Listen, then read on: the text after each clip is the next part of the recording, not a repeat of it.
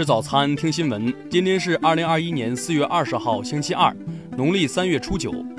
云盛在上海问候您，早安。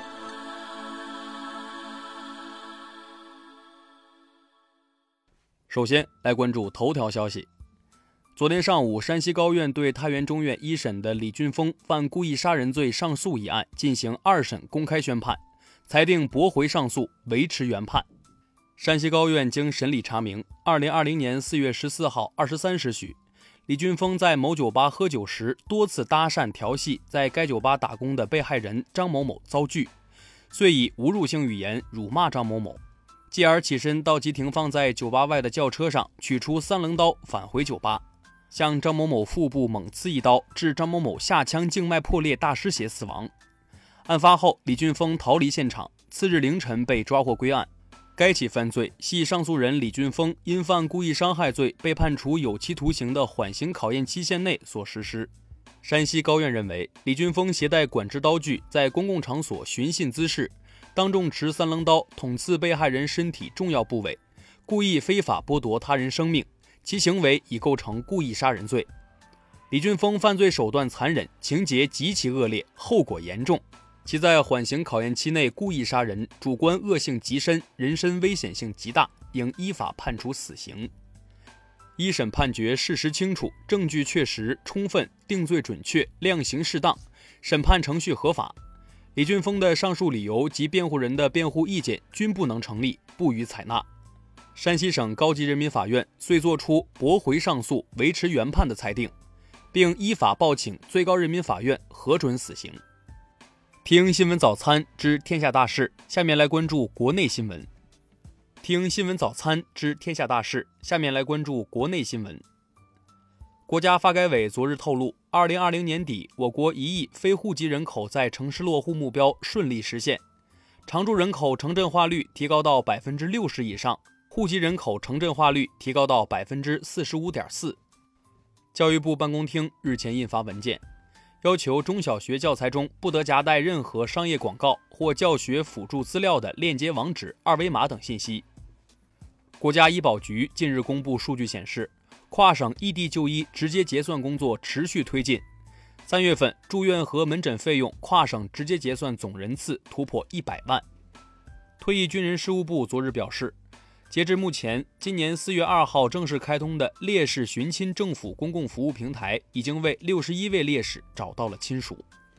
商务部、公安部、税务总局日前联合印发通知，明确二零二一年六月一号起，在天津、太原、沈阳、上海等二十个城市试点，推行小型非运营二手车异地交易登记。农业农村部日前召开全国小麦赤霉病防控现场会。分析研判发生形势，安排部署防控行动。会议指出，要力争将病穗率控制在百分之五以内，病例率控制在百分之二以内。民政部昨日公布了二零二一年第三批涉嫌非法社会组织名单，中国名牌产品联合发展促进会、中国教师发展研究会、中国国宾馆协会等在列。国家航天局昨日举行新闻发布会，介绍二零二一年中国航天日诸多看点。包括公布我国首个火星车名称、月球样品首次离京展出等。下面来关注国际新闻。联合国驻华调解员程启德在博鳌亚洲论坛2021年年会上指出，博鳌亚洲论坛是多边主义和团结的缩影。一项调查发现，英国超过半数的人认为，如果苏格兰民族党在5月6号的苏格兰议会选举中赢得多数席位。则应该允许苏格兰在五年内举行第二次独立公投。距离新一届法国总统选举还剩一年时间，十八号公布的民调显示，法国总统马克龙的民意支持率为百分之三十七，民意基础保持稳定。截至十八号，德国累计已有七万九千九百一十四人因感染新冠病毒死亡。当天，德国官方在柏林举行仪式，悼念新冠疫情中的逝者。韩国青瓦台十六号表示，应美国总统拜登的邀请，韩国总统文在寅将于二十二号参加美国主办的气候峰会视频会议。文在寅和拜登也将首次举行视频会谈。日本财务省十九号公布的初步统计结果显示，受新冠疫情影响，日本2020财年出口额比上财年下降8.4%，是2009财年以来最大跌幅。蒙古国国家应急管理局19号消息，该国东部发生的草原火灾已于19号上午被完全扑灭。此次火灾共影响60公里长、30公里宽的区域。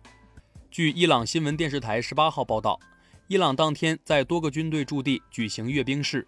展示新型武器装备，庆祝建军节。下面来关注社会民生新闻。安徽省人社厅昨日介绍，二零二零年全省查处的工资类案件中，共涉及农民工一点五万人，清理拖欠农民工工资一点六亿元，同比分别下降百分之十七点一和百分之二十二点九。山东省二零二一年高考工作新闻发布会消息。山东今年高考报名人数七十九点五万余人，连续三年呈上涨态势，并将适度扩大公费生及委培师范生招生规模。浙江安吉县一景区内设立女子给婆婆喂母乳的雕塑引发争议，当地官方昨日回应称，并非提倡愚孝和效仿此类方式，已将有关二十四孝的雕塑全部移除。四川南充一男子帮同居女友装修房屋。分手后起诉索要装修费用，僵持三年后，近日通过法院调解，陈先生终于从前女友处拿回四点五万元的装修款。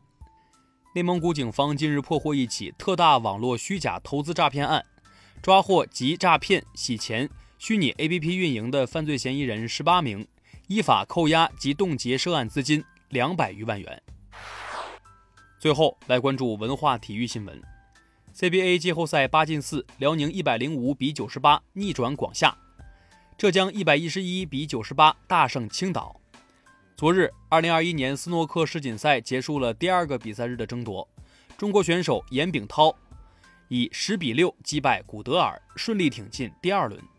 细胞杂志日前发表论文称，研究团队将人类干细胞首次注射到非人灵长类动物食蟹猴的胚胎中，人类细胞占比达到预期。这表明人类或能制造出新的心脏和肾脏，拯救需要接受移植的患者。近日，联合国科教文组织在全球范围内遴选了十项极具突破性的数字创新技术，其中中国量子计算机九章榜上有名。以上就是今天新闻早餐的全部内容，咱们明天不见不散。